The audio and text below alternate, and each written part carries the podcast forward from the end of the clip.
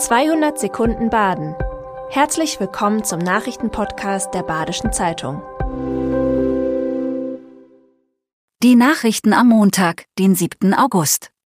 Neue Stadionsprecherin des SC Freiburg. Die Journalistin Julika Goldschmidt ist die neue Stadionsprecherin des SC Freiburg. Sie feierte bei der Saisoneröffnung am Samstag ihre Premiere. Die gebürtige Kirchzartenerin ist Nachfolgerin der Sprecherlegende Klaus Köhn. Goldschmidt arbeitet hauptberuflich als Moderatorin für den Radiosender Baden.fm. Mehrere Jahre hat sie bereits gemeinsam mit Uli Bolz Bundesligaspiele moderiert. Ihr erstes Mal als Stadionsprecherin am Samstag wurde feierlich empfangen. 1 zu 1 gegen Duisburg, ein Auftakt des SC Freiburg 2. Das Drittligateam des SC Freiburg ist mit einem Remis gegen den MSV Duisburg in die Saison gestartet. Zum Auftakt stehen beim Sportclub gleich sieben Neuzugänge in der Anfangsformation. Der Start ins Spiel verlief für den Sportclub schleppend. Nur zwölf Sekunden nach Wiederanpfiff zur zweiten Halbzeit nutzte Philipp Fahner jedoch die Chance zum 1 zu 1. Mit dem einen Punkt können wir zufrieden sein, bilanzierte Trainer Thomas Stamm zu Spielende.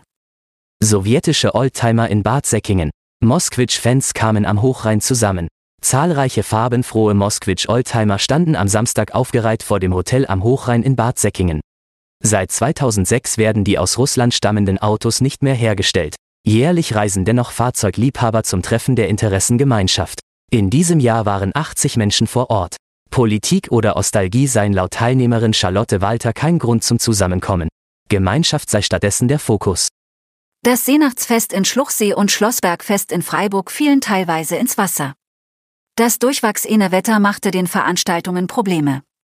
Das Seenachtsfest in Schluchsee zog zunächst mehrere tausend Besucher an.